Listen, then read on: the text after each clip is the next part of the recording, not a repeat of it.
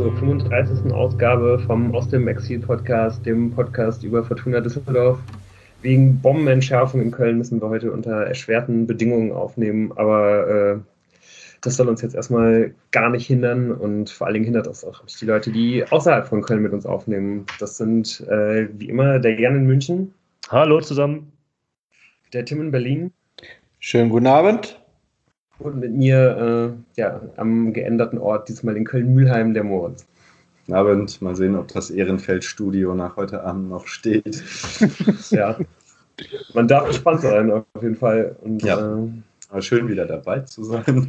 Ja, freut mich auch auf jeden Fall, dass du wieder da bist. Wie war es jetzt so, äh, mal so ein bisschen Abstand von der Fortuna zu haben, die, die letzten Wochen? Ja, ich bin ja so, so richtig ähm, wieder ins kalte Wasser geworfen worden mit dem Spiel, was ich dann geschaut habe. Also ich muss sagen. Das Hannover-Spiel jetzt, oder? Ja, ja. Man kommt wirklich durchaus ohne diese niederschmetternden Niederlagen durchs Leben. äh, ja. War gut. Das hätte, hätte, man ja ahnen können.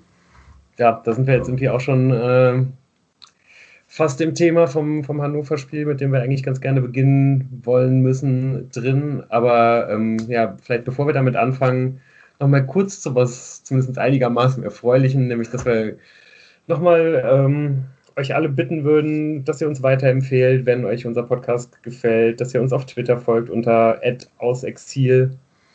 Und ja, ich glaube, das ist auf jeden Fall lohnenswert. Warum sollte man nicht noch mehr äh, Leuten Freude bereiten, indem sie auf diesen Podcast stoßen, in den in nächster Zeit sicherlich mit viel Freude und positivem Empfinden über die Fortuna erzählt wird. Und Freude soll man doch immer teilen. Ja, und wir bedanken uns äh, für unsere treue Hörerschaft, die das schon kennt, dass man bei Fortuna leidensfähig sein muss und äh, das gerne auch unter der Woche nochmal ähm, mit uns Revue passieren lässt. Soll ich mal auch ein... bei den Hörerinnen und Hörern, die mit uns dann diskutieren, ähm, das tun wir gerne. Ja, genau. Also wir freuen uns auf jeden Fall auch immer, wenn's, wenn ihr uns Feedback gibt. Das geht ja im Augenblick äh, nur bei, bei Twitter. Aber äh, auf jeden Fall freuen wir uns. Mail schreiben. Ja, das genau, ich cool. kann uns auch eine Mail schreiben. Oh. ich will so sagen, war gut vorbereitet, dieses Intro. Aber ich kann ja einmal als, als, als, als flüssigen Übergang. ähm, als flüssigen Übergang kann ich ja jetzt mal. Ich verstehe ja gar nicht, warum so ein bisschen dieser ironische Unterton äh, kommt, wenn wir jetzt auf das Hannover-Spiel gucken. Weil ich möchte mal nur ein paar Aussagen von Uwe Rösler nach dem Spiel in der Pressekonferenz äh, vorlesen und dann denke ich mir, da wird es doch hier eine heitere Runde. Also, sehr, sehr gut gemacht, war richtig gut, nichts zugelassen. Mannschaft äh, bringt sich gut ins letzte Drittel. Dann fehlt die Qualität. Spiel auf Augenhöhe. Matchplan komplett aufgegangen. Genau, da, das ist, äh, finde ich, auch den besten Punkt, dass der Matchplan aufgegangen ist. Also, wenn man, wenn man das, ähm, also man soll, sollte es eigentlich vielleicht umgekehrt machen, sich erst die Pressekonferenz angucken und dann ähm, das Spiel tippen. Und dann das Spiel tippen und dann das Spiel angucken. Mhm. Ähm, was ihm ja nicht gefallen hat, ist, dass die Konter nicht konsequent ausgespielt worden sind und dass die Standards so schlecht waren. Aber ansonsten ist der Matchplan komplett aufgegangen. Außer, dass diese gelb-rote Karte dann alles kaputt gemacht hat, weil vorher war super, danach war schlecht. Das fällt mir jetzt sehr schwer, jetzt hier nicht direkt mit noch schärferen Zynismus äh, zu antworten. Aber ja, also die, die Frage, die ich mir da stelle, und das ist jetzt eigentlich auch eigentlich dieselbe Frage wie äh, letzte Woche, das halt auch schon war, als wir über das Saisonziel geredet haben. Ist das komplett so ernst gemeint oder ist das irgendwie, ist das, ist das, ist das eine PR-Strategie, die halt verunglückt? Das muss ja nicht nur PR-Strategie sein, sondern muss auch so, so eine Wagenburg-Mentalität. Äh, so, wir sind stark, wir können das, also so auch intern, nach innen meine ich. Also du meinst schon, also das ist schon eher Strategie war, indem er halt irgendwie versucht, die Mannschaft, die im Grunde schon am Boden liegt, äh, zu verteidigen ja. und sich vor sie zu stellen und sie aufzubauen. Ich glaube ja. Mhm. Ja, er kann nicht überzeugt davon sein. Weiß ich nicht. Also ich weiß halt nicht. Also ich glaube halt, ähm, wenn ich mir überlege, was ist der Matchplan, der da komplett aufgegangen sein soll? Ähm, der haben, die haben mit Dreier-, Fünferkette gespielt. Ähm, dann mit Appelkamp, Botzek im Mittelfeld, Pledel halt so, der war ja so ein bisschen zwischen den Räumen und vorne Karaman und Hennings. Und man kann, man kann ihm bis zu einem gewissen Punkt folgen, wenn man sagt, wenn der Matchplan war, mit den drei Innenverteidigern den 16er voll zu machen und dann halt am 16er zu verteidigen, dann ist es halbwegs aufgegangen. Wenn man sagt, dass ein 0-0 zur Pause das ist, was man machen wollte. Da kann man natürlich darauf hinweisen, dass eventuell Hannover schon ein Tor hätte machen können ähm, durch äh, Marvin Duksch und ähm, der Weiland war auch nicht der schlechteste. Haraguchi hat da in der ersten Halbzeit schon gezeigt, dass er, dass er gut drauf ist an dem Spieltag. Aber ansonsten war anscheinend nicht viel mehr Teil dieses Matchplans. Also du, du, du meintest so, dass es vielleicht der Matchplan war, ähm, nicht jetzt bis zum Schluss das 0 zu 0 ha zu halten, das kam dann erst durch die gelb-rote Karte, sondern tatsächlich äh, Hannover sich erstmal aufreiben zu lassen und dann im Laufe der zweiten Halbzeit ein bisschen offensiver zu agieren. Wenn das der Matchplan war, dann ist er vielleicht bis zu dieser 46. Nee, nee, 50. Minute, wo dann Herr Zimmermann runterging, oder zumindest bis zur Pause, mit Abstrichen aufgegangen. Das kann man schon so sehen, klar. Ja, das kann man halt so sehen, wenn man halt sagt, dass ähm, das Fußball nur im eigenen, um den eigenen 16er stattfindet und sonst nicht. Ja, ja. Also ich finde auch, dass man auf jeden Fall mitgehen könnte, wenn er sagen würde, dass der defensive Matchplan aufgegangen ist. Ähm, klar war, war man da auch nicht alles andere als sicher hinten, aber auf jeden Fall stand die Fortuna wesentlich sicherer hinten mit den drei Innenverteidigern als jetzt in den letzten Spielen, fand ich. Und äh, ja, den Punkt kann man halt schon machen, dass man gerade, wenn man dann irgendwie auch auswärts gegen so eine super heimstarke Mannschaft wie Hannover, die halt irgendwie auch was eingespielter sind, die halt vielleicht irgendwie auch gerade im Mittelfeld irgendwie nochmal eine ganz andere Qualität haben, als, äh, als die Fortuna es halt irgendwie gerade hat. Dass man da natürlich irgendwie die eine oder andere Chance zulassen wird, so das, das ist vielleicht irgendwie okay, gerade wenn man irgendwie aus so einer äh, Vielzahl von schlechten Spielen kommt, wie die Fortuna es eben getan hat. Aber da er eben das nicht eingeschränkt hat auf die Defensive, sondern äh, ja aufs gesamte Spiel, finde ich, ist das halt irgendwie schon eine extrem problematische Aussage, weil ja die Fortuna ja nicht nur in der ersten Halbzeit, sondern ja dann auch im ganzen Spiel wirklich überhaupt keine Torgefahr entwickelt hat. Ne? Also keinen einzigen Schuss aufs Tor, nicht mal eine Ecke. Also das ist ja wirklich, äh, also so ein, so ein Spiel habe ich auf jeden Fall auch schon länger nicht mehr gesehen und man sieht ja wirklich einige, einige schlechte Spiele als Fortuna-Fan. Es gab einen, einen Torschuss, der war dann aber abseits. Aber ansonsten. ja. ja, aber ich finde auch diese, diese, diese Aussage, die Mannschaft bringt sich gut, gut ins letzte Drittel und dann fehlt die Qualität. Also ich weiß nicht, wie er, wie er das Spielfeld unterteilt. Das dritte, letzte Drittel ist für mich noch näher am gegnerischen 16er als das, was die Fortuna da geleistet hat. Ja. Ähm, und das war halt überhaupt nicht. Wir haben ja uns, wir haben ja vorher schon letzte Woche darüber nachgedacht, kann die Fortuna eigentlich Konter spielen und hatten da ja schon so ein paar ja, Sorgen und Überlegungen, dass es nicht so gut ist, aber da war ja überhaupt kein vertikales Spiel. Wenn dann horizontal und wenn mal annäherndweise vertikal gespielt worden ist, war der Ball sofort okay. weg. Wahnsinn, wie die die Bälle verloren haben. Das ja, kann man ja, sich ja nicht dann, ausdenken.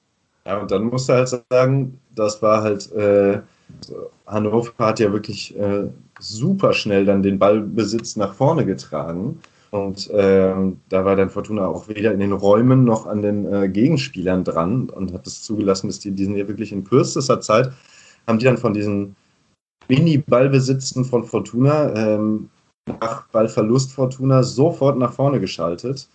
Und äh, da finde ich, kannst du halt auch nicht sagen, dass dein Matchplan sein kann, dass du halt so riesen Lücken im Mittelfeld hast, dass die halt sich einfach völlig also natürlich gut gemacht, aber doch auch relativ ungefährdet sich die Pässe dazu spielen können. Also das und dann steht da halt ja. die Dreierkette. Okay, aber da kannst du mir doch nicht erzählen, dass der Matchplan aufgeht. Also, also wollen wir mal von diesem Wort Matchplan ein bisschen weg. Ja. Ansonsten muss ich nämlich jetzt das sagen, dass äh, äh, die Latte, äh, ähm, dass die Latte rettet in der 16. Minute vielleicht auch Teil des Matchplans war.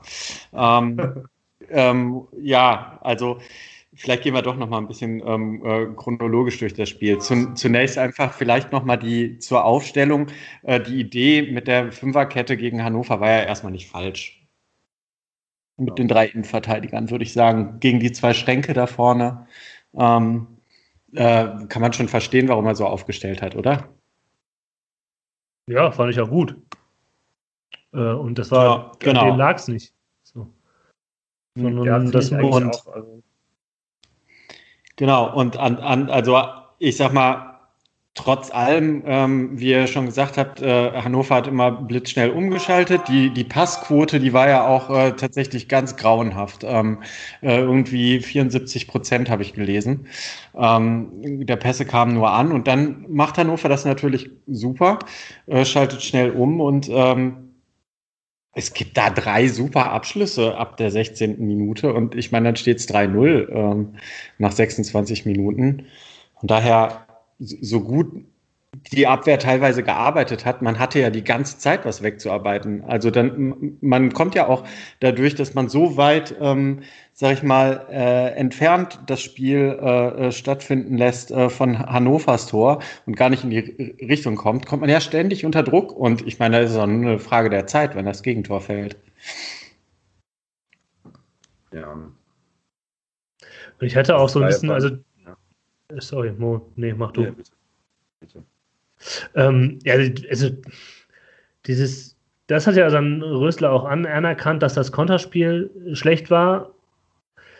Aber also diese ganzen, entweder war es halt ein Querpass, ähm, dann kam der Ball sogar mal nach vorne und dann hatte ich das Gefühl, das Ziel von Karaman und Hennings, wenn sie kurz hinter der Mittellinie in der gegnerischen Hälfte dann den Ball bekommen haben, war gar nicht, irgendwie was abzulegen oder halt das Spiel schnell zu machen, sondern sich faulen zu lassen, um dann eine Freistoßsituation herzustellen, die halt ziemlich aussichtslos ist. Ja. Ähm, und implizit hat das Rösler sogar, also das heißt zugegeben, aber er hat dann ja äh, in seiner Pressekonferenz auch davon geredet, dass er neben der, ich habe es ja eben schon gesagt, neben der Enttäuschung über die schlechten äh, Konter auch sehr über die Standards äh, verärgert war. Und wenn das Ziel war, möglichst viele Standards herauszuholen, dann muss man trotzdem halbwegs näher an die äh, gegnerische äh, 16-Meter-Markierung kommen und sich nicht schon direkt an, hinter der äh, Mittellinie faulen lassen. Mhm. Das, das wirkt es Sinn machen, auch noch irgendwie vielleicht gut in Standards zu sein, also einfach da eine Stärke zu haben. Also sowohl äh, bei den Leuten, die die Standards verarbeiten, aber halt vor allen Dingen halt auch irgendwie bei den Leuten, die die Standards schießen. Und da gibt es ja auch einfach im Kader halt keinen, der das halt irgendwie gut könnte. Also schon allein das finden deswegen finde ich das ein bisschen komisch. Also das wirkt auf mich ein bisschen so, als ob irgendwie äh, ja halt in der ganzen Woche irgendwie Uwe Rösler halt die Strategie entworfen hat, wir stellen uns hinten rein und vorne hilft uns der liebe Gott. Und war dann halt enttäuscht, dass es nicht geklappt hat. Ja. ja. Also, was ich halt auch super auffällig fand, dass eigentlich von Anfang an, bis ich habe mir dann der, geschrieben, dass in, in, der siebten Minute mal ein bisschen Drive nach vorne gab, kurz von äh, Fortuna. Ähm, dass ja auch wirklich quasi erst hinter der Mittellinie die, äh, die ballführenden äh, Hannoveraner angegangen sind. So, ne? Also das Pressing war wirklich, also es war komplett passiv und ähm, ich habe das Gefühl, die war, haben auch überhaupt keinen Druck erzeugen wollen erstmal. Und dann frage ich mich, ob das nicht einfach auch schon von Anfang an eine viel zu einladende, äh, einladende Geste ist, zu sagen, ja, ihr dürft hier bis vor einen 16er kommen äh, und dann haben wir noch den Kastenmeier hinten und hoffen, ihr kommt nicht durch. Ich habe das Gefühl, die Mannschaft war so defensiv eingestellt, dass einfach auch ja, also du, du, konntest auch nicht, die haben ja kaum noch Ballverluste erzwingen können oder so, weil es einfach überhaupt keinen Druck gab auf, die, äh, auf den Spielaufbau von Hannover. Ja, nee. Also wirkt es auf jeden Fall auch auf mich. Man merkt ja irgendwie so ein bisschen, dass wir, glaube ich, auch echt irgendwie so ein bisschen ratlos sind, so, ne? was, was wir irgendwie damit anfangen sollen. Hm, ich habe gerade so ein bisschen den Eindruck, ja, äh, Rösler probiert halt irgendwie jetzt jedes Mal irgendwie ein bisschen was aus und guckt halt irgendwie, ob irgendwas funktioniert, aber das ist jetzt da irgendwie im Augenblick nicht so wirklich der Fall. Ähm, habt ihr jetzt irgendwie noch was speziell zur ersten Halbzeit? ja, ja, ich weiß gar nicht, ob wir. Ja. Ich weiß nicht, ob das so großartig Sinn macht, da halt irgendwie jetzt so durch die Situationen mhm. durchzugehen, einfach weil weil einfach da so wenig gewesen ist, glaube ich, aus, aus, dem man halt irgendwas mitnehmen kann. So, und weil sich das irgendwie auch alles so geändert hat. Also weil es einfach so eindeutig war. Ja, mhm. ich habe doch so, ich finde so ein paar Sachen. Äh, also was mir halt voll aufgefallen ist, und das habe ich mir auch irgendwann aufgeschrieben, jeder Einwurf der Fortuna dauert Boah. sowas wie 30 bis 60 Sekunden, bis sie den ausführen. Wahnsinn. Da gibt es einen Ballkontakt von einem Fortuna und dann ist der Ball wieder weg. Jeder Einwurf von Hannover dauert höchstens fünf Sekunden und die behalten halt den Ball. Und also ich meine, das sind genauso Menschen, die laufen können und die auch Fußball spielen gelernt haben und so. Also, wie kann denn sowas passieren? Dass du am Einwurf stehst und eine halbe Minute lang nicht den Einwurf ausführen kannst, weil niemand sich anbietet? Ich glaube, es gibt einfach halt überhaupt keine Idee, wie verhalten wir uns in Situationen, wenn wir den Ball haben. Was wollen wir erreichen? Ja. Wie wollen wir das erreichen? Wer muss in welchen Raum? So, äh, das kann man einfach super deutlich sehen, dass das überhaupt nicht der Fall ist. Dann ist halt, ja, wie du es gerade auch schon ansprichst, absolut symptomatisch. Fällt ja sogar dann auch eins von den Toren äh, nach einem, nach einem, äh, ich habe das 13 ist das, nach einem mhm. äh, Einwurf für Hannover, wo halt einfach der Ball ins Ausgeht und du siehst, die Fortuna, Fortuna, die schalten einmal alle komplett ab, aber wirklich komplett symptomatisch. Äh, ist, ist glaube ich, äh, Luca Kreins, äh, der dann letztendlich dann irgendwie äh, gar nicht so super entscheidend äh, da, dafür ist, dass dieses Tor dann irgendwie fällt, aber der einfach auch mitten im absolut gefährlichsten Raum äh, steht, der Ball geht ins Aus und du siehst, wie er komplett abschaltet und alle Handballspieler rennen los, riefen sich an und dann ist letztendlich halt, wir sind dann halt irgendwie auch mehrere frei. So, das ist wirklich, also das, das ist dann wirklich äh, ein richtig gutes Beispiel dafür.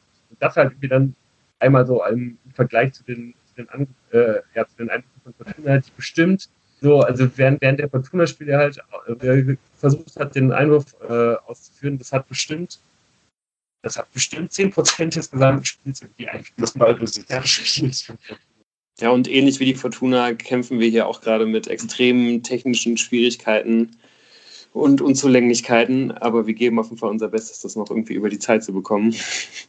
Hoffentlich mit größerem Erfolg. äh, einigen wir uns auf ein Unentschieden. Ja, genau. Damit könnten wir heute bisher mehr als zufrieden sein, glaube ich. Ja. Wenn man unsere Leistung äh, anschaut. Ähm, hast du denn noch was zur ersten Halbzeit, Moritz? Ja, ich habe noch eine, finde ich, ganz interessante ähm, äh, Notiz. Und zwar 40. Minute. Drei muss längst vom Platz. Ähm, ja, da, ich habe mich tierisch aufgeregt über den Herrn Hult, Linksverteidiger, ja. Ähm, ja, also auf jeden Fall fand ich zu dem Zeitpunkt, hätte ich es sehr gerecht gefunden, wenn dieser Mensch mindestens eine gelb-rote Karte bekommen hätte, weil sie sich zweimal harte Sachen geleistet hat, mindestens, und die ganze Zeit sehr aggressiv war und so und nicht eine gelbe Karte gesehen hab, hat zu dem Zeitpunkt. Ja, und ich finde halt, wie wenn hätte der auch ruhig rot sehen können, weil er halt eine, eine, eine versuchte Tätigkeit halt begangen. Wenn man diese Aktion sieht und sie bewertet so, dann, äh, und sich halt irgendwie sehr eng am Regeltext entlang bewegt, so, dann ist es halt eine versuchte Tätigkeit. Ich finde es ja okay, dass man dann vielleicht jemanden dafür nicht unbedingt vom Platz schmeißt. Aber da man ja dann, äh, das Team ja dann im weiteren Verlauf des Spiels äh, sehr, sehr klein nicht gepfiffen hat, äh, ja, finde ich das halt zumindest mal bemerkenswert, dass man das da einfach komplett übersehen hat anscheinend. Ich frage mich, ob es nicht auch einen ähm, eine tatsächliche Kausalität gibt zwischen der Entscheidung des Schiedsrichters in der ersten Halbzeit so zu pfeifen und dann äh, der gelb-roten Karte für Zimmermann. Weil man kann natürlich die erste gelbe für Zimmermann in der 49. Die kann man schon geben. Ne? Er, er verpasst da den Ball so ein bisschen, tritt dem Gegner auf den Fuß. Ja. Hätte man aber Hult auch geben können. Und dann kann man sich ja überlegen, ähm, warum, warum geht er dann halt drei Minuten später nochmal so rein? Und da würde ich sagen, erstens geht er da natürlich in den Zweikampf rein, aber es ist halt kein schweres Foul. Und Zimmermann hat das gleiche Spiel gesehen wie wir auch. Und ja. er hat halt die Linie des Schiedsrichters sich angeguckt und gesagt, naja, der wird mir jetzt für so einen Zweikampf, wird er halt wahrscheinlich nicht mal gelb, eigentlich nicht mal gelb geben, wenn ich noch kein Gelb gehabt hätte. Aber er wird mir jetzt auf gar keinen Fall gelb-rot geben. Ähm, keine Ahnung, das ist natürlich ein sehr komplexer Gedankengang, ob den er sich da, ob das, äh, ja, ob das aber, in dem Moment, in dieser in Moment, halben Sekunde, ja. Aber ich habe dann auch gedacht, also komm, also ich habe dann natürlich auch an diesen Hult gedacht, der dann ja in der zweiten Halte zu Beginn äh, schnell, oder hat er in der ersten Halbzeit noch die gelbe Karte gekriegt? Aber es, Ich ist doch glaube in der zweiten erst. Ja, Ja, das war später in der zweiten. das fand ich halt auch einfach eine vollkommen ein Witz, diese gelb-rote Ja. Karte. Also, Ja, Erstmal, was habt ihr. Ja, genau. Habt ihr- kam ja für den, für den Hartherz, wo ich sagen muss, der sah in der ersten Halbzeit ja auch ähm, komplett unglücklich aus. Also so schlecht habe ich den bisher in den Spielen noch nicht gesehen wie an dem Tag. Ähm, gerade was die Offensive angeht, da mit den Flanken. Also ich habe tatsächlich dann direkt mal äh, nach Hartherz und Flanken gegoogelt, weil ich noch mal wissen wollte, ähm, ob, ob der das eigentlich mal konnte. Ähm, und dann sowas gefunden wie, aber Paderborn schlug zurück, Lakic köpfte eine perfekte Flanke von Hartherz zum 2 zu 1 ein. Ich hoffe, dass wir irgendwann noch mal eine perfekte Flanke von Hartherz sehen werden, die von wem auch immer da vorne äh, eingeköpft wird. Ja, auch schon der Name Lakic lässt ja auch vermuten, dass das halt zumindest schon ein paar Jahre her ist. Ja, das war 2015, genau. Wie verlernt Aber- man sowas? ja, Ja, aber was gut, kann. also jetzt mal ganz ehrlich, ne? ähm, bei Flanken und Verlernen. Die Fortuna aus Düsseldorf macht seit einem Jahr offensiv nichts anderes als Flanken schlagen. Schlecht. Ähm, also ja, aber wenn irgendwer Praxis im Flankenschlagen haben sollte, dann dieser Verein und diese Mannschaft. Ähm, gut, die zusammen, neu zusammengestellt ist zum Teil, aber daran erklärt es sich ja nicht, ähm, dass das alles so katastrophal ist, was da, was da passiert ist. Aber jetzt sind wir schon in dieser zweiten Halbzeit und irgendwie enden dann auch relativ bald die Aufzeichnungen, die man sich gemacht hat, weil ähm, man fürchtete schon das Schlimmste und dann direkt danach, wir haben mit den, mit den Einwürfen schon das angesprochen, dass, dass da komplett gepennt worden ist. Haraguchi äh, merkt schnell, dass, dass er da völlig frei auf der rechten Seite den, den Einwurf entgegennehmen kann, flankt dann noch wirklich gut rein und dann, dann fällt der Treffer für, für Hannover. Ähm, ja, zu einem, äh, ja, gut, ein besserer Zeitpunkt hätte man hätte es dafür auch nicht gegeben, aber danach Ja. war man ja irgendwie auch schon so, also es war vorher ja schon nichts. Warum sollte jetzt noch irgendwas kommen? Ja. Ähm, Sobotka kam noch. Sobotka Sobotka kam kam noch für. Pledel Mhm. äh, und dann kam der Elfmeter äh, in der 63. Minute. Was wollt ihr dazu noch sagen? War das für euch einer? Ich fand schon. Ich fand schon Ja, wenn hart. man, wenn man halt, wenn man halt an, genau anhand der Regeln halt pfeift, ist es halt einer. Und dann musst du halt auch die Tätigkeit in der ersten Halbzeit geben, ganz einfach. Ja, man hätte halt Dankert sagen können, dass man ihn nicht braucht für die Niederlage. Das hätte die Fortuna auch alleine geschafft. Ähm, ja. und dass er jetzt dann quasi auch noch. Ähm, Nein, das war ja, dass halt Rösler dann auch, also dass er halt die Ausrede jetzt Rösler, Rösler liefert, ähm, die ihm, aber die aber Rösler, glaube ich, auch niemand glaubt. So, so, ne? Ähm, Also ich muss schon sagen, komm, da, also man wird ja häufig ähm, subjektiv verpfiffen und häufig, finde ich, sind auch Sachen eher äh, gegen Fortuna gelaufen. Aber das Spiel fand ich auf jeden Fall schon, muss man, also da finde ich es in dem Fall sogar gut, dass man das mal kurz erwähnt, dass das eine völlige Nichtleistung war des Schiedsrichters. Also nicht, dass man die, äh, das Fortuna-Spiel, den Ausgang damit entschuldigt, aber äh, ich, das fand ich schon wirklich auch sehr schlecht vom Schiedsrichter. Das muss man schon auch so sagen. ja, auf jeden Fall. Nee, nee, das will Ja. ich auch gar nicht in, ich will ihn da nicht in Schutz nehmen. Das war eine Rotzleistung. Aber die hätten auch so verloren.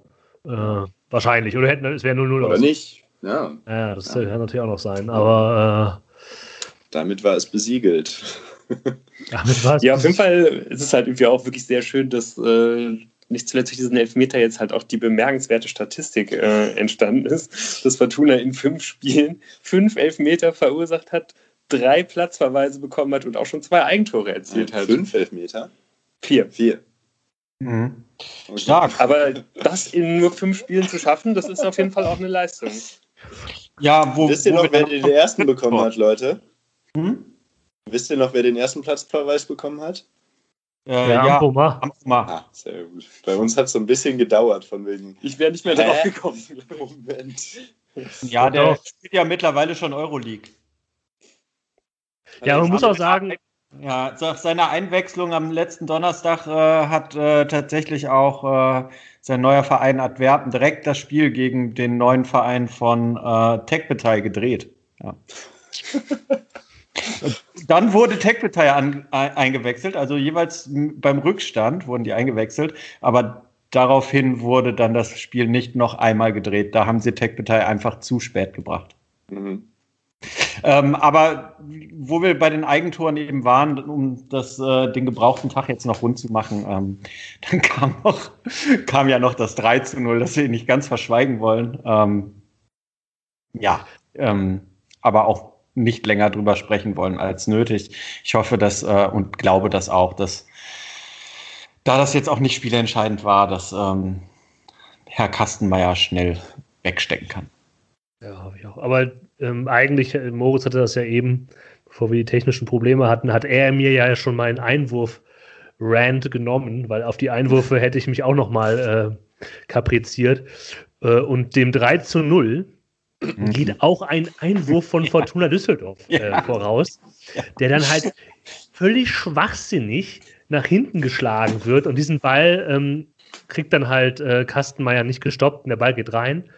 Und irgendwie versucht er dann ja auch noch, den mit dem Fuß zu stoppen, anstatt sich, anstatt sich darauf zu schmeißen, aber ist egal. Also da, darauf müssen wir jetzt, hat Tim voll, ja, vollkommen recht, nicht noch mehr, nicht noch mehr Energie äh, drauf verwenden, aber das stand einfach, das hat einfach so gepasst. Und vielleicht müssen wir jetzt eben von diesem Spiel, das wir jetzt so ja, im Schnelldurchlauf und in einer Ratlosigkeit und mit wenig am Spielgeschehen selber entlanghangelnd äh, zurücktreten uns mal überlegen, was heißt das jetzt eigentlich für das, für das große Ganze, was die Fortuna uns angeboten hat bisher in den fünf Spieltagen. Ich hatte das ja irgendwie, glaube ich, vor der, vor der Nationalmannschaftspause, hatte ich das ja für mich mal festgestellt, ähm, dass ich so ein bisschen nach dem fünften Spieltag auch mal über Rösler nachdenke und was er ähm, bisher geleistet hat. Und vielleicht ist jetzt mal der Moment äh, für einen vermutlich nicht ganz optimistisches ähm, erstes kleines Fazitchen. Ich möchte noch einen kleinen Gedanken, der mir kurz nach äh, Spielabpfiff kam, äh, nicht unerwähnt lassen. Und zwar äh, passte es ja wie die Faust aufs Auge, äh, dass äh, Fortuna, die ja immer ganz gerne äh, probieren, äh, durch weitere Fankollektionen, die dann auch ordentlich verkauft werden sollen, ihre lokale Verbundenheit äh, mit auch äh, Bands in Düsseldorf äh, auszudrücken. Äh, Gerade am 14.10. Äh, ihre Kollektion ähm, mit der Band Massendefekt ähm, rausgehauen hatte. Und äh, da musste ich komischerweise kurz nach dem Abpfiff dran denken, dass ein gewisser Massendefekt ähm, auch direkt ähm, zu sehen war, ein paar Tage später. Ich fand auch die Überschrift, ähm, die die Fortuna gewählt hat, um die Vertragsverlängerung mit äh, vier Werbepartnern äh, zu verkünden. Vier weitere Partner bekennen sich zur Fortuna. Ich finde dieses Wort bekennen. Ja. das, äh, da steckt schon so ein bisschen was drin. Äh, trotz allem bekennen sie sich äh, zur Fortuna und äh, naja, aber. Das, das zeigt einfach schon, wir sind jetzt in sehr schweren Zeiten mhm. so und kein Ende in Sicht. Trotzdem bekennen sie sich zu uns. ja. Ja. Ja, was sagt ihr denn? Der ist mit Uwe Rösler der Aufstieg noch zu schaffen. ja, nächste Saison. Ja, theoretisch schon. Aufstieg, ja. Ne? ja. Naja, was ich. Ja. ja. Nein, also ich bin momentan auch ein bisschen ratlos. Ähm, ich bin ja eigentlich immer ein Fan davon, möglichst lange äh, an äh, Trainern äh, festzuhalten, gerade wenn man so eine ähm, komplett neue, neuen Kader hat, aus dem man was basteln muss, äh, um da irgendwie äh, der ganzen Geschichte erstmal Zeit zu geben und zu sagen, äh, die Spielidee von Rösler, wenn, wenn, wenn sie zu erkennen wäre, ähm, muss erst äh, im gesamten äh, Kader ankommen und dann ähm, kann auch im Laufe der Saison da noch eine Steigerung her. Aber momentan bin ich wirklich ratlos. Ähm, ja, ob das, ob das so schnell jetzt passiert. Und ich glaube, dass es schnell gehen muss. Ähm, ich würde mal schätzen, äh, auch wenn es in der Presse oder so noch keine Mutmaßungen in die Richtung gab, aber ich würde mal schätzen, dass es bestimmt hinter den Kulissen jetzt schon äh, überlegt wird, wie viele Punkte brauchen wir denn noch bis zur Länderspielpause, um da nicht zu reagieren. Das glaube ich mal ganz, ganz sicher. Wann ist die genau? Ja, zwei ja, Spiele, noch zwei. Spiele. Hm. Also wenn man die beiden Spiele verliert, dann glaube ich, wird, wird der Club reagieren. Da bin ich mir ziemlich sicher. Wer wird denn dann reagieren? Alofs oder Klein oder Röttgermann? Am besten, also die werden sich da zusammensetzen und Gemeinsam. gemeinsam, zu einer, einer Entscheidung fällen und wahrscheinlich auch nach außen das gemeinsam. Aber ich finde, ja gut, noch ist es nie so weit. Ja. Ähm, was ich halt, woran ich halt denken musste, tatsächlich nach dem Spiel, also nach dem Abstieg gab es ja auch hier bei uns so eine Phase, wo es sehr pessimistisch zuging, gerade wo man sich überlegt hat, okay, es werden eh viele den Verein verlassen und dann gab es ja noch die Ausstiegsklauseln von Hoffmann und Zimmermann. Ähm, da war man sich ja nicht so sicher und danach hat sich für mich so ein bisschen eine halbwegs, nicht optimistische, aber so eine, so eine Überzeugung breit gemacht.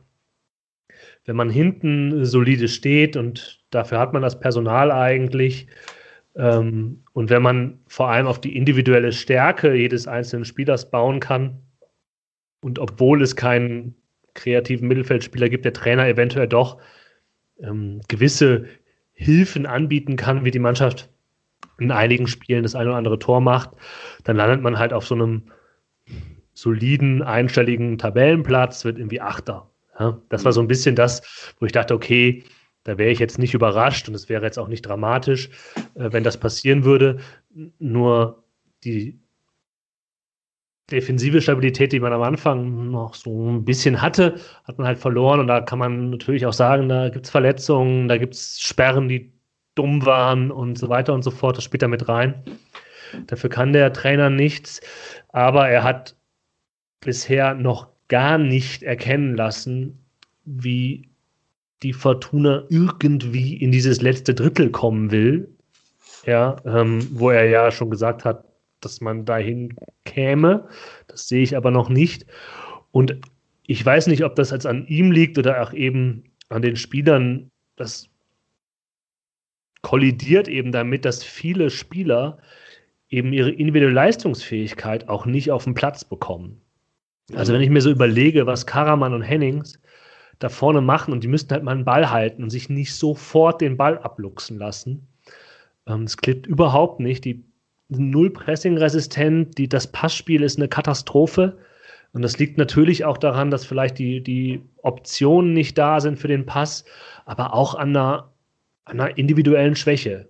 Und das ist, da, da, da kommt jetzt tatsächlich einiges zusammen, was dazu führt, dass die Fortuna vier Punkte hat äh, nach dem fünften Spieltag und man eben, wie Tim das schon sagte, so ein bisschen ratlos dasteht und sich nicht weiß, wie soll denn jetzt eigentlich, rechnet man damit, dass es jetzt besser wird? Ja, es kann sein, darauf hofft man, aber so richtig Ansätze hat man, hat man jetzt nicht gesehen. Ja, das finde ich halt auch einen ganz, ganz wichtigen Punkt, äh, wie du, wie du gerade schon sagst. Es gibt nichts, aber es gibt wirklich auch absolut gar nichts, was darauf hindeutet, dass es irgendwie besser werden könnte. Seit halt dieser, dieser Trainereffekt von, äh, ich weiß nicht, es gibt da glaube ich sogar Statistiken zu, wann der normalerweise irgendwie anfängt, aber halt, wenn, wenn man den Trainer wechselt, dann ist es ja meistens so, dass die durchschnittliche Mannschaft mit dem durchschnittlichen Trainer irgendwie ein paar Spiele, fünf, sechs, sieben, acht irgendwie ganz gut spielt und dann pendelt es sich aber dann oft wieder un ungefähr bei der Leistung ein, die es halt vorher gab. Also zumindest ist das halt so, wenn man halt einfach irgendeinen neuen Trainer holt, weil dann einfach dieser, der, der Effekt des Neuen verpufft ist.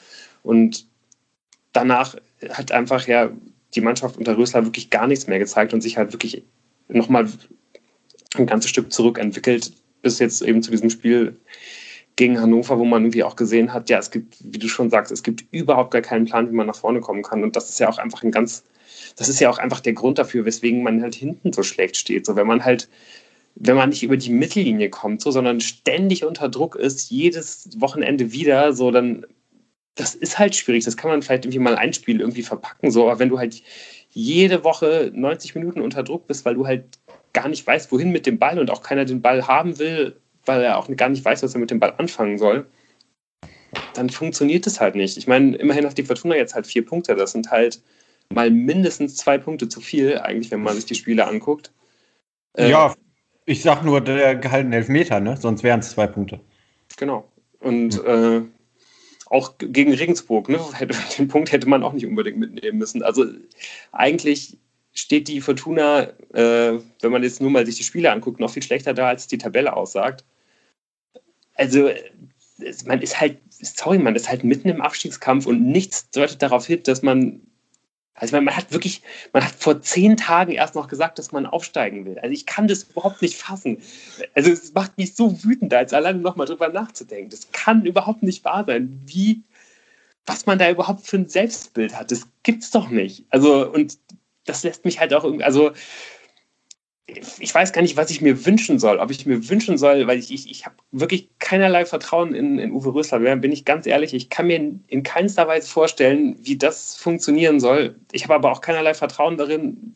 Also wenn ich, wenn ich mir vorstelle, mit was für einer, ja, also aufgrund von, wie, also wie das halt ausgesehen hat, wenn man irgendwelche anderen Personalentscheidungen man irgendwie in letzter Zeit bei der Fortuna getroffen hat, also ich meine, Uwe Rösler hat man geholt, weil das der Wunschtrainer von äh, Lutz Pfannstiel war, der zwei Wochen später seinen Job hinschmeißt. Dann macht man Uwe Klein zum, äh, äh, zum, zum Verantwortlichen im sportlichen Bereich, einfach, glaube ich, weil man keinerlei andere Ideen hat, weil man überhaupt nicht weiß, an wem man sich irgendwie wenden sollte. Dann kommen diese Transferaussagen, wo man sagt, dass man sich mit mehr oder weniger allen Spielern auf dem Markt beschäftigt hat, wenn man anscheinend auch einfach überhaupt keine Transfer Transferstrategie halt irgendwie hatte. So, also das, wenn, wenn, wenn jetzt Rösler entlassen werden würde und eigentlich würde ich mir, es tut mir wirklich sehr leid für ihn, aber würde ich mir das, glaube ich, wünschen, dass das am besten sogar noch vor dem Heidenheim-Spiel passiert, weil ich mir in keinster Weise vorstellen kann, dass das positiv ausgeht. Aber wenn das passiert, so, dann habe ich auch kein Vertrauen darin, dass da irgendwie jemand Neues kommt, der, der das irgendwie besser macht. So, dass, dass man sich da irgendwie was wirklich mit einem klaren Plan überlegt.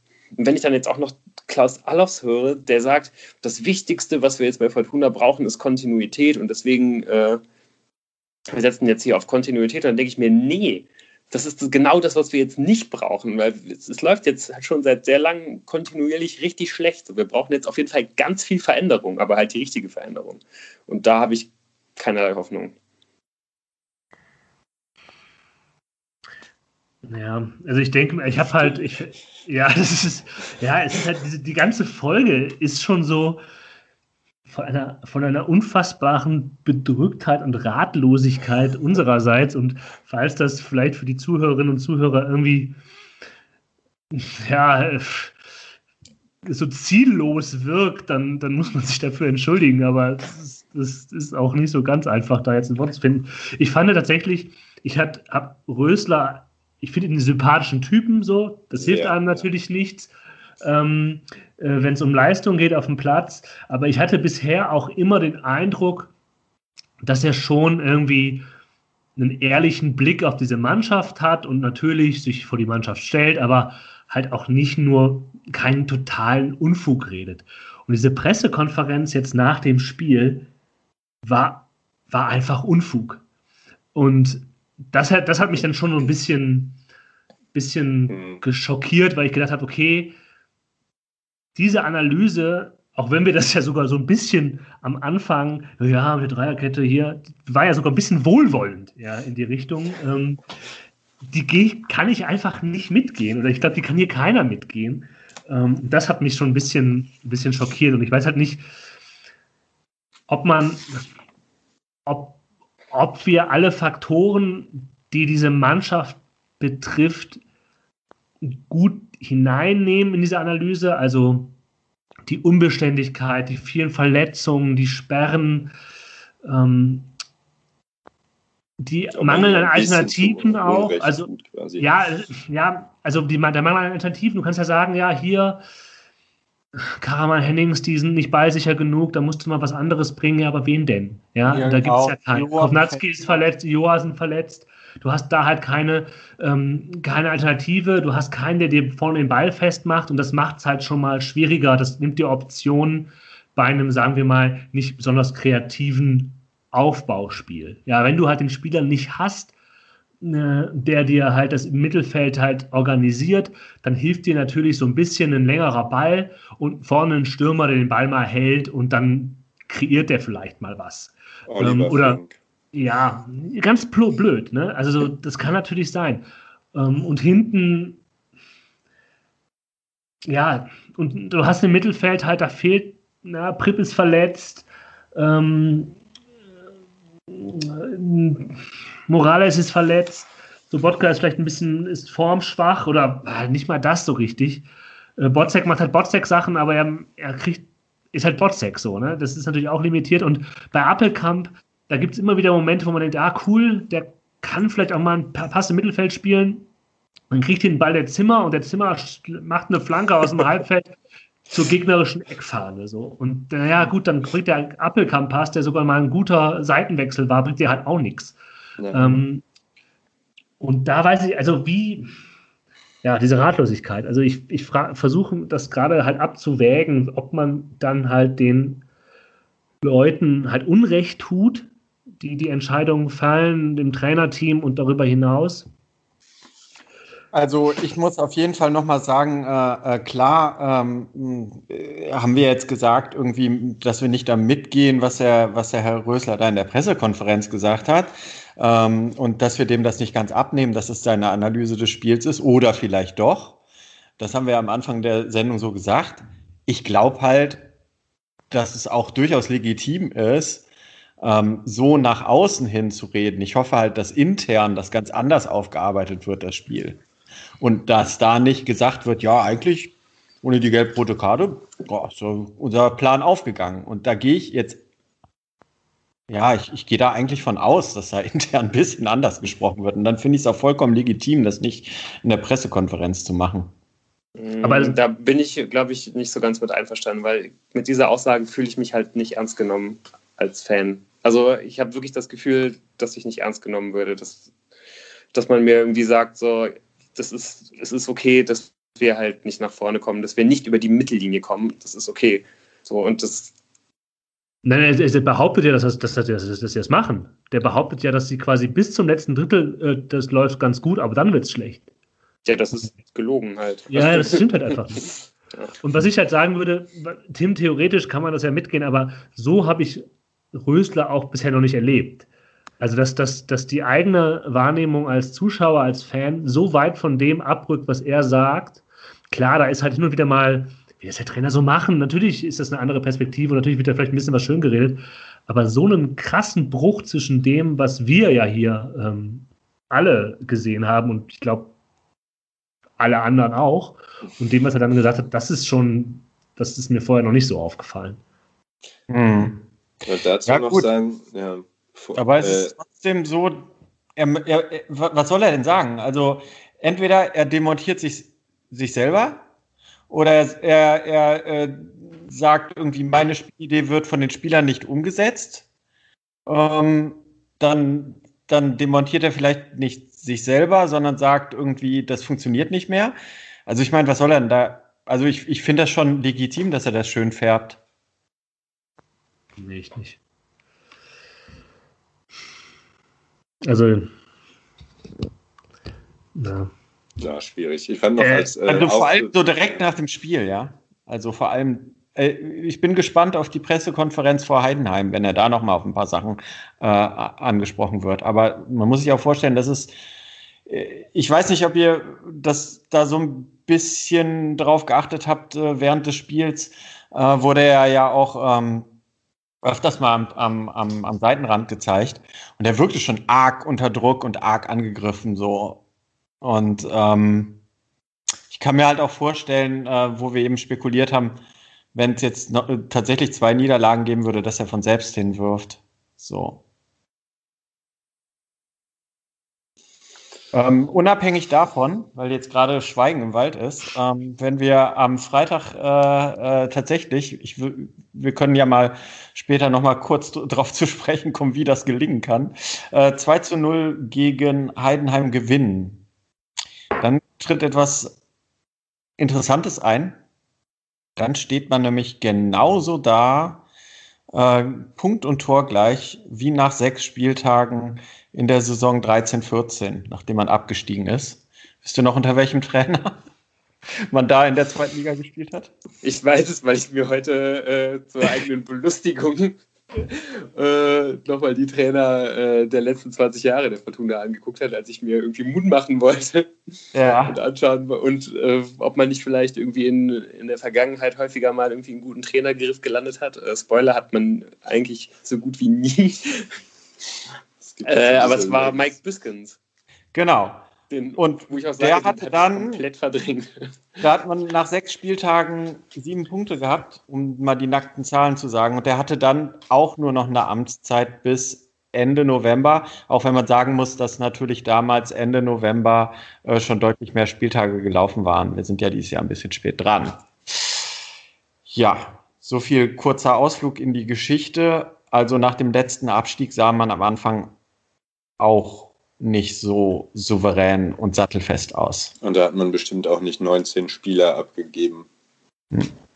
Nee. Oh, weiß ich gar nicht. Das waren aber, also es sind auf jeden Fall, ist, glaube ich, auch eine sehr hohe Anzahl von Spielern, die man damals nicht mehr mitgenommen hat.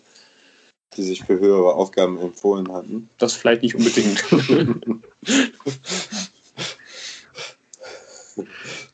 ja, weil ich weiß nicht, ob man ja. hier so ein Fazit oder wo, wo, wo uns sich unsere, unser Gespräch hinführt, aber ich muss tatsächlich, was du gesagt hast, Tim, jetzt zu Rösler und wie er wirkte, der wirkte tatsächlich sehr unter Druck. Und wenn man überlegt, ähm, vielleicht kann er sich das selber denken, aber wie da intern die, die Gespräche ist nach außen, das kann man immerhin positiv sagen, dringt jetzt noch nicht so nach außen, dass da halt arg an seinem Stuhl ähm, gesägt werden würde.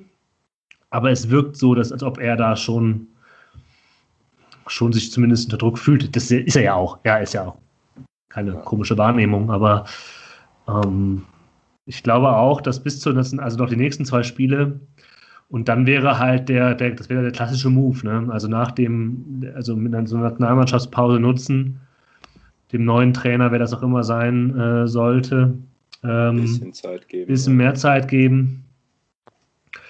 Ähm, aber ja, die gut. Frage ist halt auch, ob es halt überhaupt eine Länderspielpause wirklich geben wird. Ne? Und ja, ob überhaupt danach äh, die, die zweite Bundesliga auf jeden Fall weitergeht. Also so ein bisschen ist ja so mein absolutes Horrorszenario, dass die Fortuna halt auf jeden Fall unterm Strich steht äh, in zwei Wochen.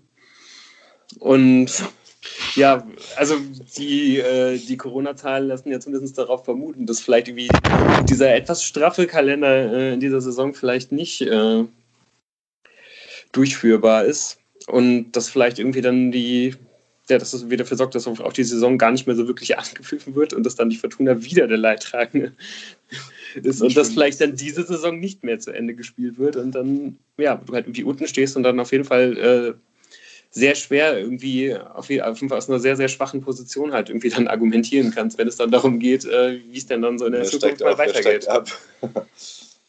ich finde es faszinierend, wie in ohnehin schon negativen Grundstimmung der Lou immer noch das, den Punkt findet, um ja. einen noch fertiger zu machen. Also das, man muss vielleicht aus einer Warnung vor diese Folge packen. Also wenn ihr so ein bisschen euch nicht so gut geht, hört euch das gar nicht erst an. Ja, ähm, ja. Meine Güte. Das ja, sorry, also wenn es einem nicht gut geht, dann sollte man nicht Fortuna-Fan sein. ja, Manchmal bedingt sich das auch gegenseitig. Ja, das ist in der Tat wahr. Ähm, übrigens, äh, bevor wir dann äh, äh vielleicht dieses Segment äh, etwas ratlos äh, gleich beenden sollten, ähm, noch zu deiner Frage, es waren tatsächlich äh, damals nach dem Abstieg, äh, was Mike Biskins äh, dort äh, meistern musste, auch ja. Sitzabgänge. Okay. Hm. Ja, und vielleicht ist es dann halt, so kann halt Uwe Rösler seine Karriere retten. Und vielleicht wird er dann, also er kann seine Karriere retten, indem er halt die Fortuna rumreißt oder legitimerweise sagen kann, okay, die Grundvoraussetzungen waren leider sehr schlecht. Mhm. Malmö FF, ich würde wieder bei euch anfangen. Ja. Ähm, wer weiß. Ich wünsche ihm sehr und nicht nur, ähm, weil es für die Fortuna gut wäre, sondern weil ich den eigentlich immer sehr sympathisch finde, ähm, dass am Freitag das Rumreißen beginnt äh, gegen ersten FC Heidenheim. Ja, ähm, genau, das äh, wünschen wir ihm auf jeden Fall, denn das Positive ist, er hat auf jeden Fall jetzt, genau wie du schon sagst, direkt am Freitag die Möglichkeit dazu. Es geht nämlich äh, genau gegen den ersten FC Heidenheim 1846, gegründet am 01.01.2007.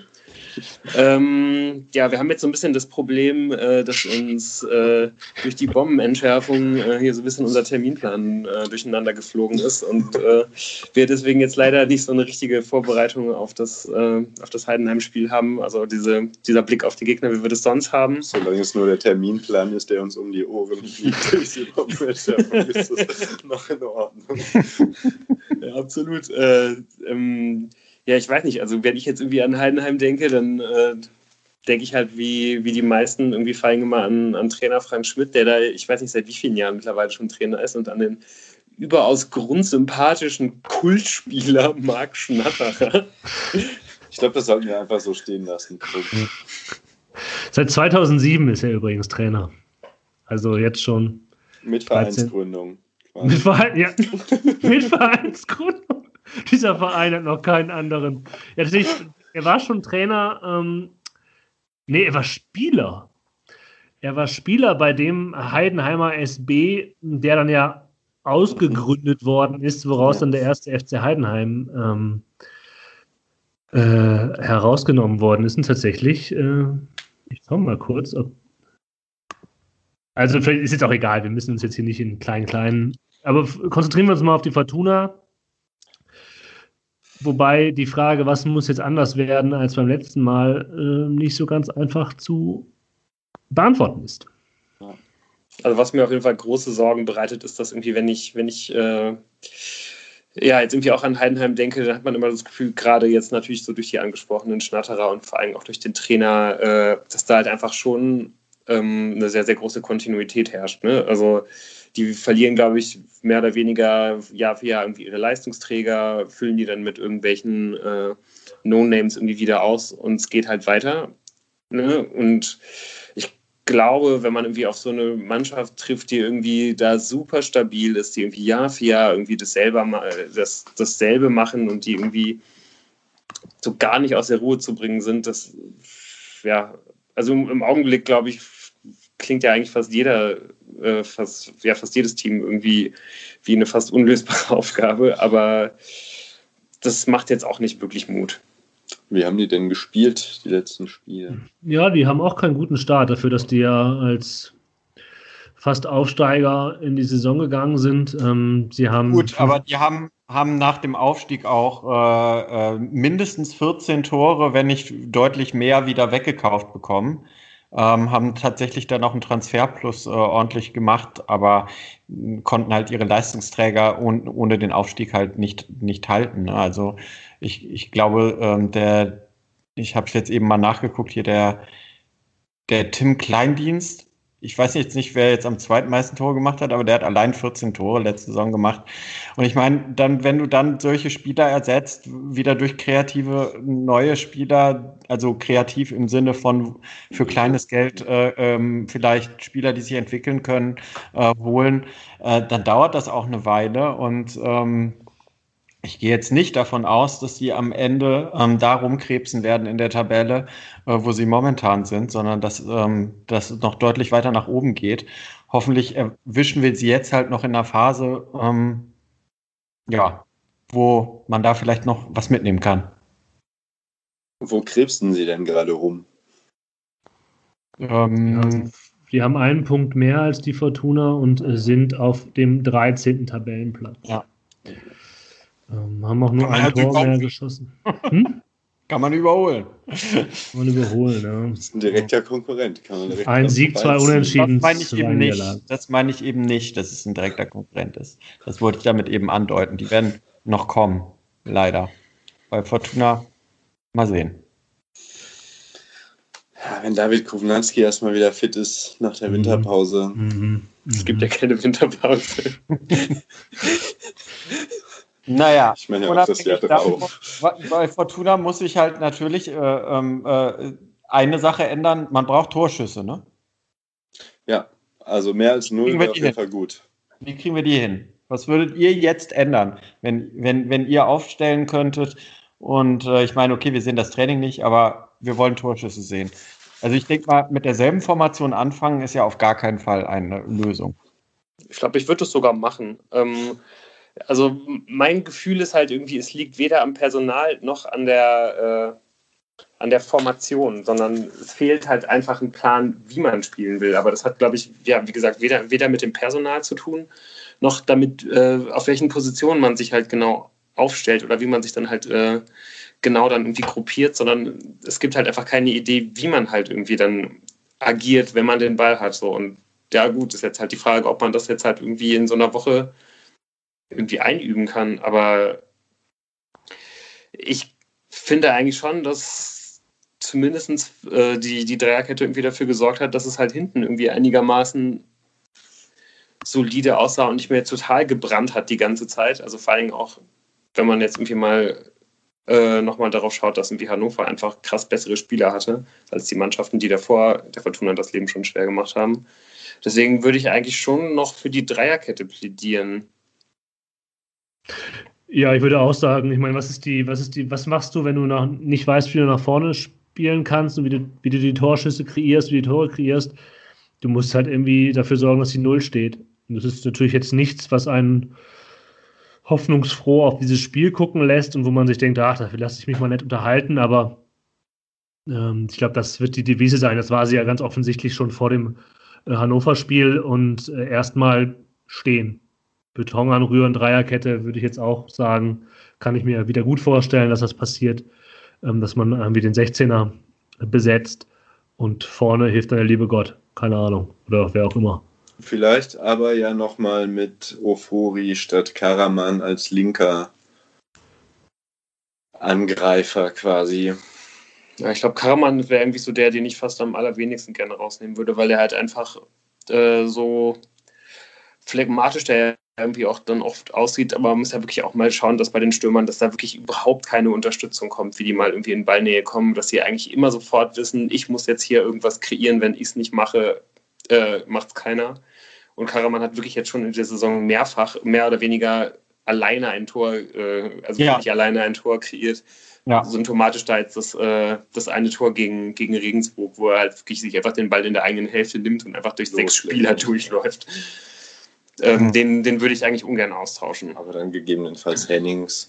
Also ich finde, also ja, könnte mir vorstellen, dass das über links nochmal ein bisschen anders versucht wird, um auch äh, dem Herrn Hartherz die schwere Aufgabe zu nehmen, irgendwelche Pässe anbringen zu müssen weiter vorne oder so. Ja. Ich denke, wir sollten. Gott im Himmel, ey. ja, das ist einfach super deprimierend. Wir sollten nicht zu lange jetzt noch hier äh, ähm, irgendwelche äh, Spekulationen oder, oder unsere Ratlosigkeit über äh, den Äther blasen. Ähm, Ja. Ich denke mal, mal wir werden nächste Woche ähm, sehen, ähm, ob es noch einen genialen neuen Einfall, wie man den Ball äh, dann mal ins Tor trägt oder zumindest äh, ins letzte Drittel äh, gibt, außer das letzte Drittel äh, äh, zu verschieben, ähm, äh, visuell. Ja, Gut. dann Ja. Achso, ein Hinweis noch, äh, weil wir vorhin das erwähnt hatten mit, der, mit den E-Mails, äh, dass, dass, liebe Hörerinnen und Hörer, ihr uns gerne E-Mails schreiben könnt, wenn ihr wollt, um Kritik zu üben oder so. Äh, die E-Mail-Adresse ist exil.fortuna-podcast.de, dass das jetzt auch nochmal kurz gesagt wurde. Genau, das werten wir doch nochmal als äh, ein äh, schönes, positives Ende dieser äh, glücklichen und äh, optimistischen Folge und genau, verabschieden euch dann äh, bis nächste Woche. wird ein Tschüss. Fest. Macht es Ciao. gut. Ciao. Ciao.